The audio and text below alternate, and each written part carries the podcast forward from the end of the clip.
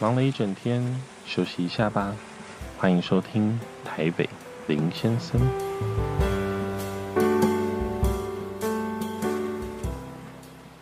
Hello，大家好，欢迎收听台北林先生。今天大家应该会觉得蛮有趣的，因为我停更了一年多之后，现在又回来来跟大家分享。那只是这一次呢，我的出发点就不会单纯只是在介绍书。那为什么呢？其实是这样跟大家介绍一下，因为我现在呢人在菲律宾工作，那我也来这里其实好一段时间了。那当然我平常自己的习惯就是会蛮喜欢看书的，我也常从台湾，就是之前可以自由飞的时候，我都会从台湾带很多的书过来。那看完的时候再从就是菲律宾带回台湾去。那像最近因为封城，所以有请家里就是再寄一些书过来。那但是呢，一开始也是想说，反正那么多书都在看嘛，那我就是每天可以分享一些比较 special 的一些，呃，触发到我的一些事情，那来跟大家做分享。结果呢，我发现其实我好像。就是想得太天真了，因为如果要有那么多东西要分享的话，其实每天要花蛮多的时间在上面。那因为我平常又有工作，所以忙起来有时候就会发现没有办法好好的产出，就是我自己想要分享给大家这些东西。也因为这样，所以就从去年九月我们第一季做了十七集之后呢，我就一路停更到现在。那其实它也超过一年了。那今天选在就是十二月一号，哦，就是刚好是菲律宾耶诞节的这个月嘛，那特地的要跟大家来重新见面，其实也是因为呃封城这段时间，其实在菲律宾经历了蛮多事情。那当然也是看了很多很多的新闻。那在菲律宾的生活，会发现有蛮多东西都是蛮适合跟大家分享的。所以很多人呢，不管你现在人是在台湾，或是在菲律宾，也跟我一样在菲律宾，或者是你有在其他的地方，就是都了解菲律宾这边的状况的话，你应该会很好奇说啊，我们现在菲律宾的疫情到底怎么样啊？是不是还很严重啊？那我觉得这都是平常我跟朋友们在聊天的时候都会聊到的。那因为这样，所以我就觉得，与其就是一个朋友一个朋友这样讲，那不如干脆我就是把它录成 podcast 这样的方式，然后来跟大家分享。那所以呢，我接下来我进行的方式呢，我稍微跟很多的朋友也跟自己就是好好的想了一下。我除了会分享就是菲律宾的新闻，好，就是它发生了什么事情，用这个新闻去分享一些生活上的事情之外，我也会在不定时的分享一些我最近看到的很好看的书，那我也想跟大家分享。对，那其实大家听这样的一个频道应该是可以很轻松的，好，因为我相信应该不会太生硬。那而且如果各位都已经有听 Podcast 的习惯的话，对于这样的一个内容，希望是可以接受的。那不管你接不接受，还是说，诶，你有很多的 feedback 啊，想要来跟我分享的话，那我也希望就是有机会能够听到各位的分享。那你可以在呃留言，好，在 Facebook 留言，或在 YouTube 留言，或在任何地方，好，可以留言给我。那希望呢，我在跟大家分享这些东西呢，也能够对各位有一点点帮助。那希希望大家会喜欢。好，那今天十二月一号嘛，所以要来跟大家分享一下，呃，两个我觉得蛮重要的新闻。像第一个是从十二月一号开始，大马尼拉地区的市长们，他希望能够延续我们现在的软封城，叫 GCQ，一般社区隔离到今年年底。那这什么意思呢？其实翻译成白话就是软封城到年底。好，那很多人会想说，封城这样不对吧？封城不是应该人都不能自由进出吗？呃，对的，就是他当初呢，其实在封城的时候呢，他是进入一个叫做 ECQ，叫做 Enhanced，就是 Enhanced 就是一个进阶型、加强型的一个社区隔离。好，那这个就是 Community Quarantine，所以就是简称前面的第一个字嘛，ECQ。那现在变成了 General，就是变成一般的社区隔离。那其实差别在哪边？差别在 ECQ 的时候，很多的大众运输都是停止的，它是不能够搭公车，不能搭地铁，那路上也没有搭熟悉的 Jeepney，那公司也不能上班，那人人在出入的时候都需要有通行证，而且在今年三月十八号开始，就是 ECQ 的时候，其实蛮混乱的，就是那个时候大家想说，天哪，怎么会真的要封城了吗？难道要继就是中国以后就是第一个封城的亚洲国家吗？太夸张了。但我们那时候一开始也不相信，也觉得说他应该不会这样做。结果呢，没有想到他真的就这样做了，然后就从今年的三月一路到现在。那这段时间呢，其实一开始的时候是比较痛苦的，因为一开始的时候封城就变成很多事情都很不确定，到底什么时候能上班，到底出路会不会怎么样，警察会不会管，军队会不会接管，然后或甚至会不会戒严，还是我们外国人在这里会不会被勒索？其实一开始有很多的一些迷惘。那我希望下次可以再就是多做一集来跟大家好好分享这段时间的这个心路历程啊。那他其实，在 ECQ、GCQ 呢，他说实在话是蛮不干脆的哈。他就是每十五天，好，每半个月会公布一次。那到最近呢，他就是有点像他看疫情嘛，看那个病例的数字。如果数字很高呢，他就会说啊，我们继续维持 ECQ。那如果数字很低呢，那就 OK 了，那我们放松一点 GCQ。啊，突然就是又有很多人就是确诊了，那我们在 ECQ 吧。但其实很好玩的是，也不能说好玩，就是这件事情蛮奇妙的，就是说，呃，从一开始到现在的这个确诊数字啊，即便是到今天，好，即便是到今天，呃，到今天十二月一号嘛，那其实昨天的那个确诊的数字，你听到的话，我相信你也会觉得很吓人，因为像台湾，呃，昨天不是。就是有二十四个人就是确诊嘛，这就让大家已经觉得就是心惊惊啊，然后哎呦，怎么会是这么高的一个数字？可是如果你听到菲律宾的话，你更会惊讶。好，菲律宾昨天的数字呢是一千七百七十三个，好，这是新增确诊哦。那目前为止呢，就是在总病例数，好，在去昨天到昨天十一月三十号已经有四十三万人了。那那这个 ECQ 它是怎样？它就是一开始 ECQ 的时候，它就是比较像封城，大家所说的，我们出入其实都是有受限制的。但后来呢，因为他发现其实有点挡不住了，因为人们都需要上班嘛，那餐厅也需要营业，那其实所有人各行各业，整个菲律宾有一亿人口，你把大家整天都关在家里，叫大家乖乖的待在家，其实不太有人理你，因为大家就没钱，大家一定要出来工作。那公司呢，也要喊着，就是希望能够赶快工作，不然公司会倒。那所以在这样的一个压力底下，后来就转成呃 GCQ，那 GCQ 就是现在的状态，就要一般社区隔离。那公司呢是可以依照行业别，那可以上班，但是会有一些人力的限制，好，会有稍微有点不同。那现在 GCQ 一直这样子延迟的意思是什么？其实就是他也不敢，就是一口气的放宽呢，他也不敢说啊，我现在确诊每天这么多人。那我还给你就是放宽到就是连 GCQ 都没有，都不给你社区隔离了。那这样到时候大家一定会说这个政府没有好好的把关嘛？你看像台湾就是把关这么好，也是很多人觉得说台湾的疫情控制不好。我也不知道那些人在想什么。但是像菲律宾像这样子呢，还其实蛮多人觉得菲律宾的疫情控制不错。我也是觉得这个也不能说双标哦，就觉得我人生在这里是觉得一方面觉得他们真的做得蛮力。但一方面也觉得，好像总是会有一些不够好的地方啊。好，总之呢，关于这个封城的这个故事啊、心路历程啊，有机会再跟大家分享。如果你有兴趣的话，那我今天只要跟大家讲说，其实我们这个 GCQ 呢，会继续的延续到今年的年底。好，因为整个大马尼拉地区有四嗯十七个 city，这十七个城市的市长，好，之前都各自为政，每一个 city 那是都会各自讲自己的。就变得没有统一嘛，那他们现在就比较统一，就是要做这个决策的时候，会十七个市长就是一起做决策，因为不然有时候常会发生这种事。好，我举例，就像在台湾的双北，好的，你明明就住在呃永和，你明明就住在板桥，然后可是你上班的地点在新一区，那你变成要跨区嘛？那如果说你自己住的那个地方它是封城的，然后结果他说你现在可以上班，那我问你，你要怎么出去？你会发现你根本就是被断了手脚，你根本就哪里也去不了。可是呢，之前刚封城的时候，菲律宾这里就是这样，就有的 city 他就是说啊，不行，我们很危险，我们不能够让大家出门。那有有的 city 就说，哎、啊，我们已经复工啦，你随时可以来上班。你不觉得很瞎吗？就是他各自有各自的一个呃，自己各自为政，那他也没有办法真的做到就是一步就全部的统一，所以。后来也是封城封了这么久，也被骂了这么久，他也慢慢的有调整过来了。所以像这一次，他就有在宣布，就是说整个大马尼拉地区的十七个 city，那一律呢都实现 GCQ 到年底。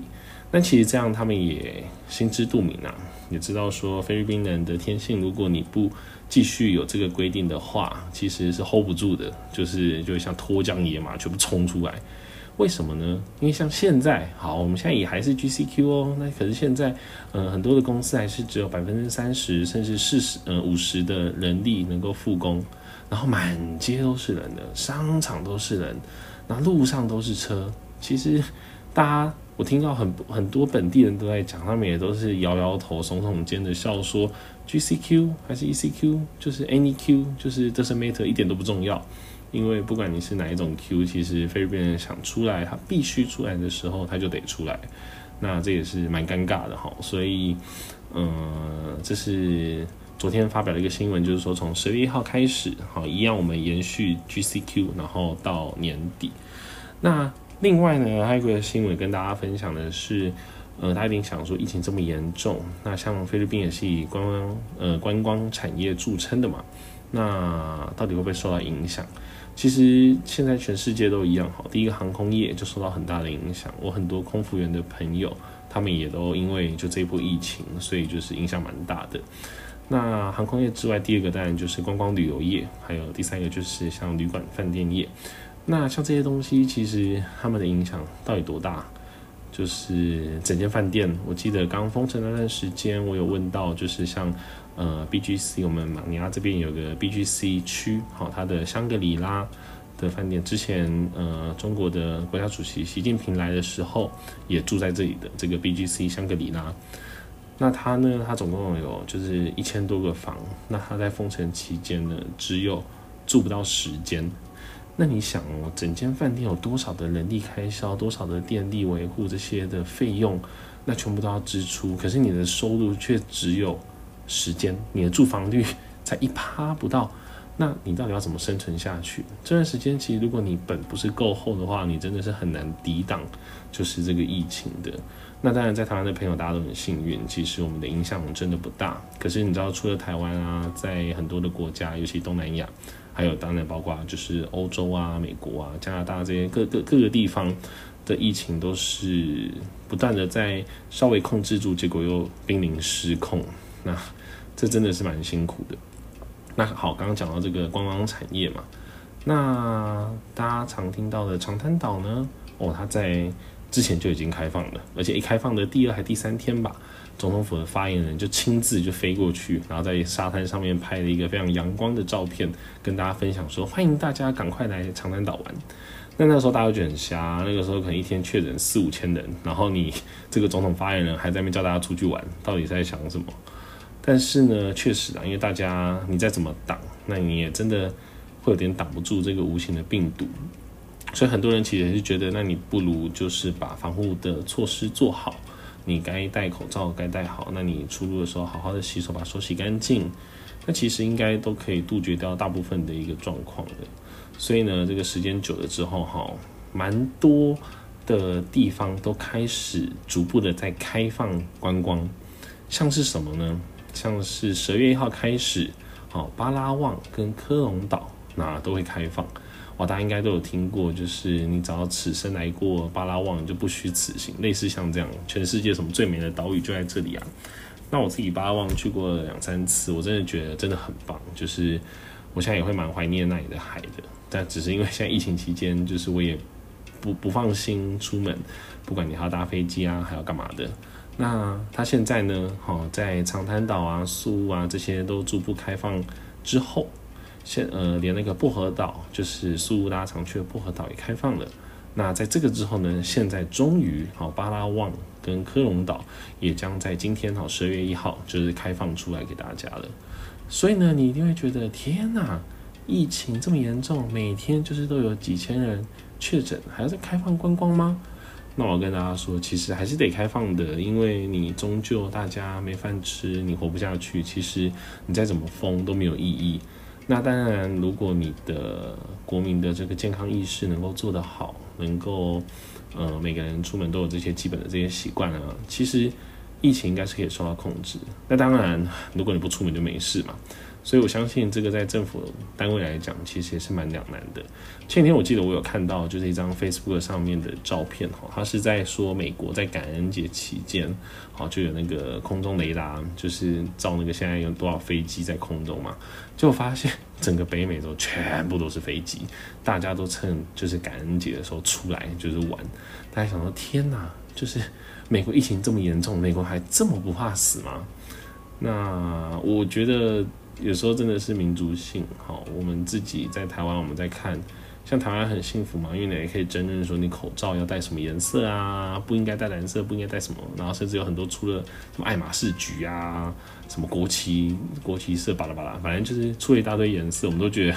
在在国外看都觉得很莫名其妙，天啊，就是在菲律宾这边疫情这么的不受控，然后台湾这么幸福，竟然还可以就是呃讨论这个口罩的颜色。我觉得真的是蛮蛮幸运的。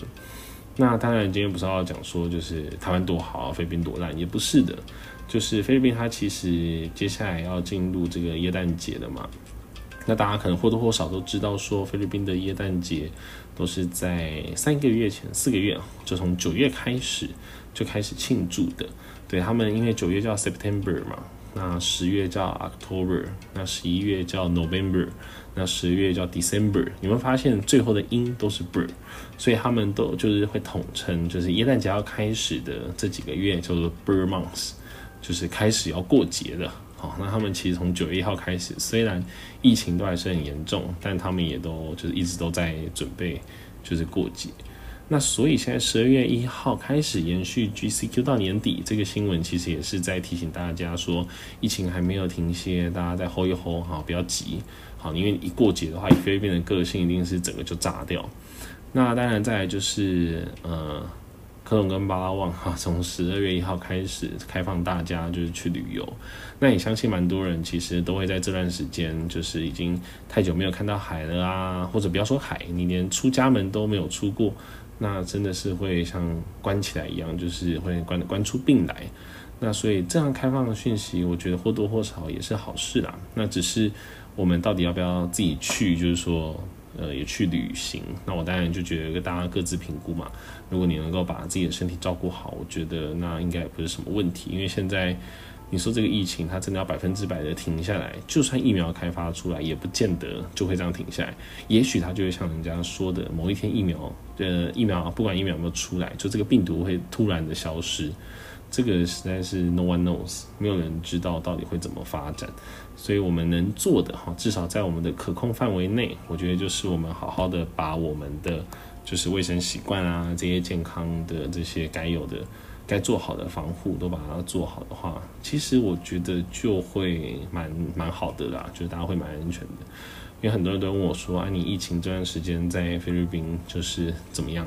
我说：“因为我常还是往外跑啊，但因为工作的关系，我必须往外跑。我回到家，我都会直接在门口，就是把就衣服脱掉，然后就是在家门进了家门之后把衣服脱光，然后就会洗手，然后马上去洗澡，这样就是那衣服就马上拿去洗。”因为你不知道上面沾了什么东西回来嘛，那我们能做的就是这样尽力而为，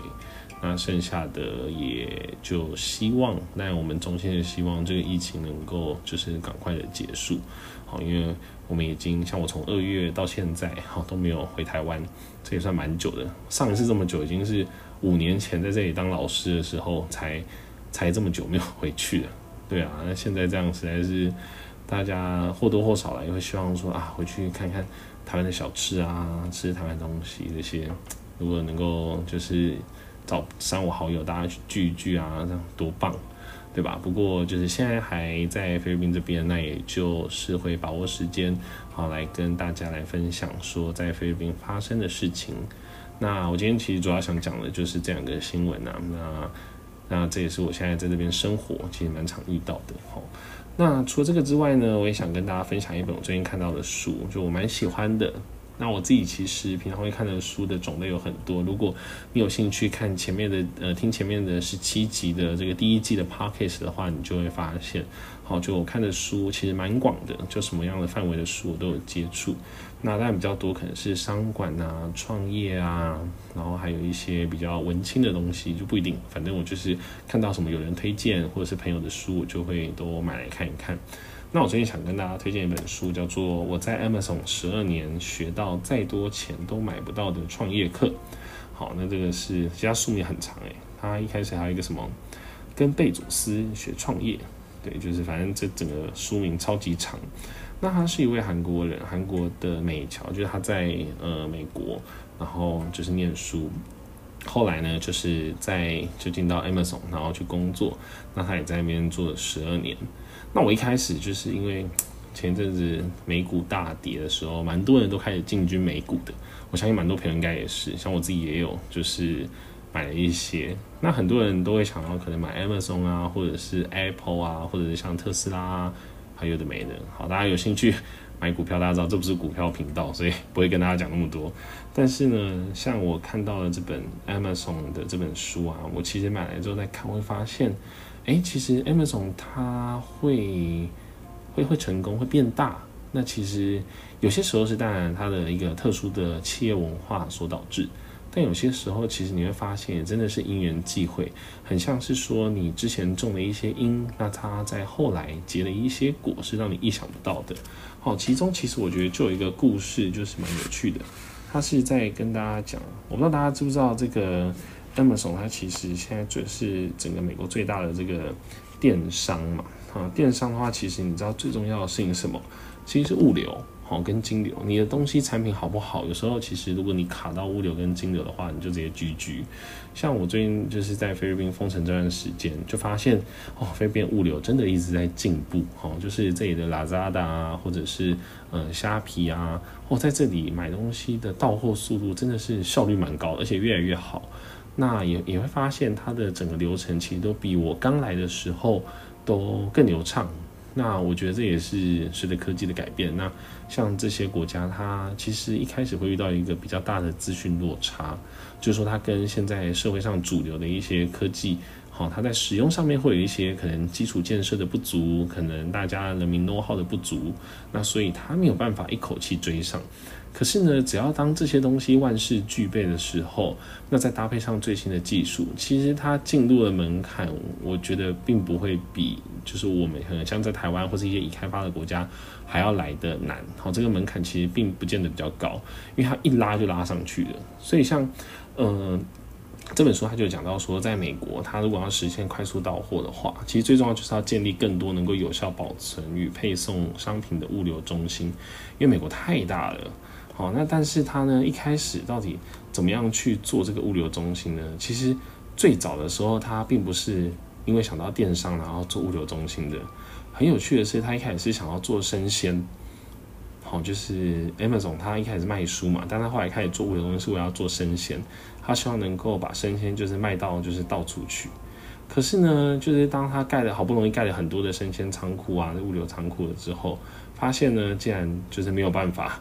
就是让生鲜能够配货配得好，那他就是发现有这个困难点在，所以他后来呢，就是决定就是要放弃生鲜。的同时，又发现说，哎，其实他们可以开始进军这个电商，好，电子商务的这一件事情，所以他开始就不止卖书，也不止卖生鲜，开始就是也把原本拿来要作为生鲜的这个仓储，那就是拿来。呃，放其他各种的不一样的货品，结果反倒因为这个优势，好像很早就建立这个优势，反倒成为了他后来在整个美国就建筑起现在的这个电商王国的一个关键。所以我觉得这蛮有趣，就是他一开始盖这仓库也没想到说，一开始只是要给这些生鲜，就谁知道后来竟然就是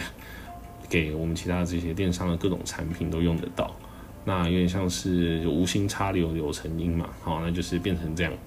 那像在菲律宾的话，它现在也有点像这样子，就是很多的基础设施都在慢慢的进行，很多东西你会觉得它实在是落后到爆炸，可能二十年、三十年前的台湾，但很多东西你又会觉得天哪，这也太快太迅速了吧？像我举个例，我昨天就是去换了那个我的 SIM 卡，就我把我 SIM 卡换成五 G。哎、各位，你在台湾五 G 那边吵吵闹闹，哪有新的资费或干嘛的？我现在就是用我本来的就是四 G 的资费，然后我直接就是无痛升级成五 G 哎，所以我现在已经有五 G 卡了，然后我只要再插上我的五 G 手机，我也不一定能够用到就是五 G 的讯号啦，因为现在它五 G 讯号还没有普及，可是它是还在慢慢的在建筑当中嘛，所以你没有收不到五 G 讯讯号的地方，你也可以收就是四 G LTE 都没有问题的。那等到有些地方你可以收到五 G 的话，你就是到时候可以直接的无缝接轨。哎，天哪，这真的是我觉得蛮蛮厉害的，因为你在台湾。就是你要换五 G，你还要换资费啊，还要绑什么有的没的啊，你又不是说卡就是无痛升上去也很方便，对。那可是，在菲律宾，就大家会觉得这么落后的地方，手机讯号这么差，诶，人家还是在这些地方，就是会快到让你觉得有一点就超前部署，哦，有点莫名。那我会说，其实，在菲律宾的这个落差会。接下来有更多更多的东西都可以再跟大家来分享呢。像因为我再补充一点，像我自己现在呢，每个礼拜会上，就是在这里的学校，然后会有一个远距教学的课程。就我是老师，然后来这边就是教他们。那其实我在远距教学里面有看到了很多台湾现在因为没有这个困扰，不需要远距教学，所以会有一些排斥抗拒嘛。但是在菲律宾，他就是不得不，因为他现在不能够进学校上课，所以一定得要开学，一定得远距，那就有很多的既有的体制就被冲撞。可是被冲撞、被挑战之后呢，真的生命就会找到出路。所以我之后也会写篇文章来跟大家介绍说这个远距教学，我在这边的一些观察。好，所以就蛮有趣的。那今天就跟大家分享到这边了。除了讲的这个新闻之外，跟大家介绍这本书。好，我在 Amazon 十二年学到再多钱都买不到的创业课。那也希望大家有空的话呢，就是能够来去看看这本书，像是在看他的自传啊，听听他的故事，我觉得蛮有趣的。好，所以就分享给大家。那也希望大家呢，就是今天结束中，因为这是复出第一集嘛。好，也希望大家能够给我一些 feedback。可能你想多听一点书的内容，或者是你想要多了解一些菲律宾生活的事情，好，都很欢迎大家能够在下面留言，然后来跟我分享。那今天就分享到这边，谢谢大家。